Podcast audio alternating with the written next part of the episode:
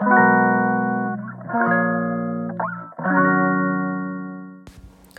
い皆さんこんにちは。本日で80回目の放送となります、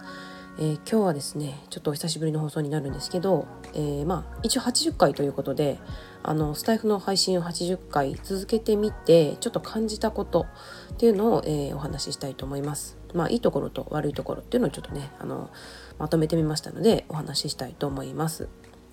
えっとここ何日かでですねちょっとスタイフの配信休んでたんですけど3日ぐらいですかね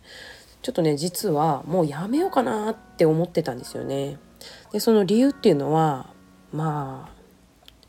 あ意味が感じられないというのはちょっと言い過ぎかもしれないんですけどこれスタイフを続けるよりももっとなんか別の方法がいいんじゃないかなみたいな風に、まあ、模索していたからっていうところがあります。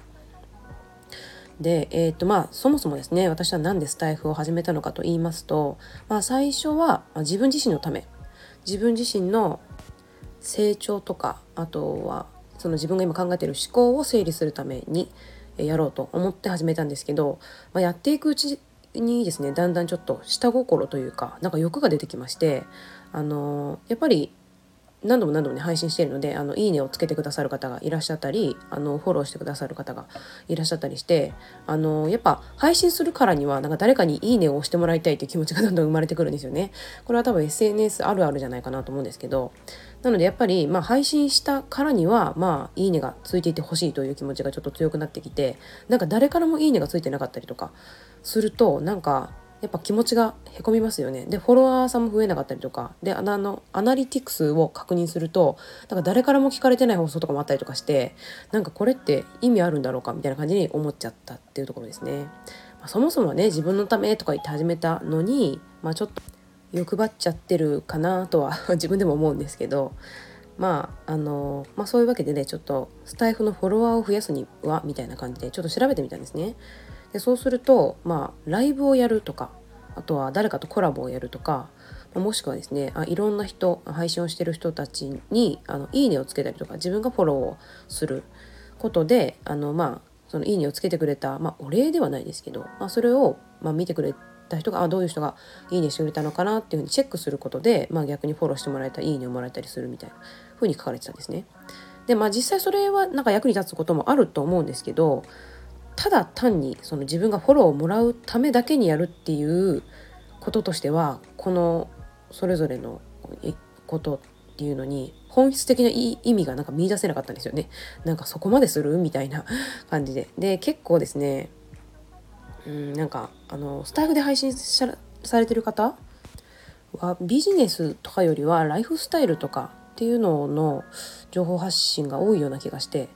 うんこれはうんなんか自分と合わないのかなっていうふうにちょっと思ってました。でちょっとねその、まあ、これからの自分がちょっとスタイフは自分と合わないのかなって思ったところをあの2つほどちょっと、えー、お話ししたいと思います。でまず1つ目は、まあ、今話したようにちょっとトピックが合わないんじゃないかっていうことですね。で、まあ、自分があのフォローをする、まあ、情報をインプットする側からしてあのフォローするにしてもあの自分が配信するにしてもあのやっぱ自分と似たトピックがないとやっぱあの相互あの相乗効果っていうか相互作用が生まれないかなと思って。でまあスタイフよりももうちょっと別の音声配信プラットフォームの方がなんか合うトピックが多いのかなっていうふうに思いました。でこれはですね、まあ、合う合わないというよりはあのちょっと機能がまだあのそこまで追いついてないのかなっていうところだったんですけどあのスタイフの方でフォローしていると、えっと、自分がフォローしている方の、えっと、なんか新規新着の配信があると下の方のこのタブに赤ポチが出てあの新しい配信がありますよみたいな感じでお知らせしてくれるじゃないですか。であそこから自分がフォローしている人の情報を聞こうかなって思うとなんかあの何名かこうやってあのフォローしてる人がいる中で新しい情報だけを聞きたいのになんか一つその一番上の配信者の方の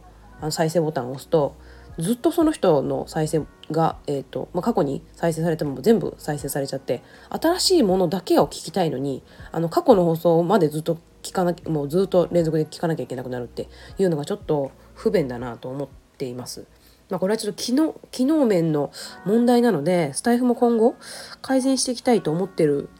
のかもしれないですけど、まあ、ちょっとここがなんかあの不便かなと自分が思っているところです。で、はい、2つ目の自分が合わないなと思っているところは、えー、まあこれはですねスタイフのみに限らず音声配信全般じゃないかなと思うんですけどバズらないというか、えーと、ひたすら配信をするだけではフォロワーは全然増えないっていうことですね。まあこれは自分があの甘すぎるっていうのあるんですけどあのまあ結構ねどんな SNS とかその情報発信においても、まあ、ただ配信するだけではあの、まあ、情報は広まらないということはもちろんあると思うんです営業かけなきゃいけないというか、まあ、どういう人からあ聞かれる配まあ、いろんな人からあの聞かれる配信ど何が求められてるかっていうのを、まあ、自分で調べて、えーまあ、そういうところにリーチするように、まあ、工夫していくっていうのは必要だと思うんですけどあの何しろですねおあの音声なのであの検索に引っかからないんですよね SEO 検索とかやっぱあの文字になってないのであの、まあ、ネット上で検索をかけても引っかからないっていうのが結構、まあ、大きいなと思いました。なのでですねやっぱりあの音声だけではなくて、まあ、あのブログとか記事にするとかノートに載せたりして、まあ、文章を作っていくっていう必要はちょっと必要なんだろうなっていうふうに思いました。はいまあ、今ね2つちょっとうーん微妙かなって思ってるところお話ししたんですけどとはいえですねスタイフをやってみて、えー、まあ、得たものとか良かったものっていうのはもちろんあるんですね。でそれもちょっと2つお話ししたいと思います。で1つはあのアウトプットアウトプットの癖がついたことで今までちょっとブログに挫折したとかあのいろいろ文字とか記事を書こうとして挫折してきたっていうことはちょっと前もお話ししたんですけどやっぱりねちょっと時間かかったり、うん、なんかタイピングがちょっと苦手っていうこともあってあの情報発信が今まで続いたことなかったんですけどもうこのこのスタイフは、まあ、声でお話しするっていう、まあ、ことのおかげで、まあ、アウトプットをしていく癖はつけられたのかなと思います。やっぱ自分で考えてでそれをまとめて話すっていうことを繰り返していくのはやっぱり自分の思考も整理されるし、うん、成長にもすごくつながっていると思います。はい、で、えー、2つ目ですが2つ目は人に聞いてもらう前提で話すのであまあ実際はねあの 誰からも聞かれてない配信があったりとかもしますけどあの、まあ、誰かがいいねをしてくれたりとかあのフォロワーさんが聞いてくれてたりするかもしれないという気持ちで話すのであ自分だけのことではなくなったっていうことがあります。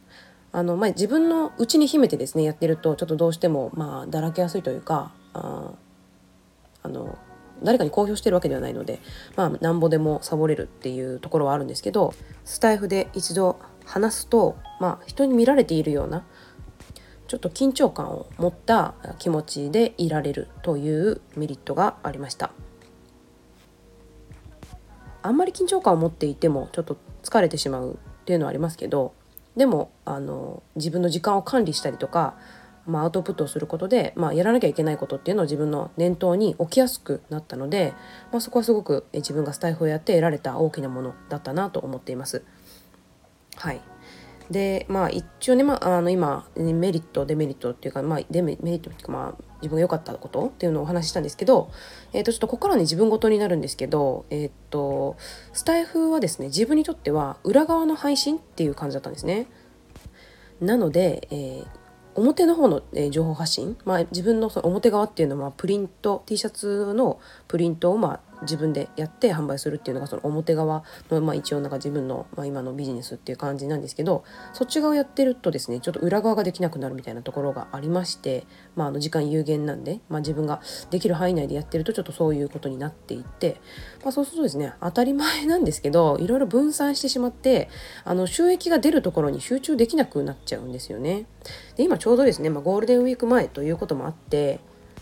T シャツのプリントを、えー、ちょっと早くやらないとあの全然在庫間に合っていないという状況だったんですね。で結構あのもう在庫空っぽみたいな状況でして、まあ、それでちょっと慌てて吸ってたっていうこともありました。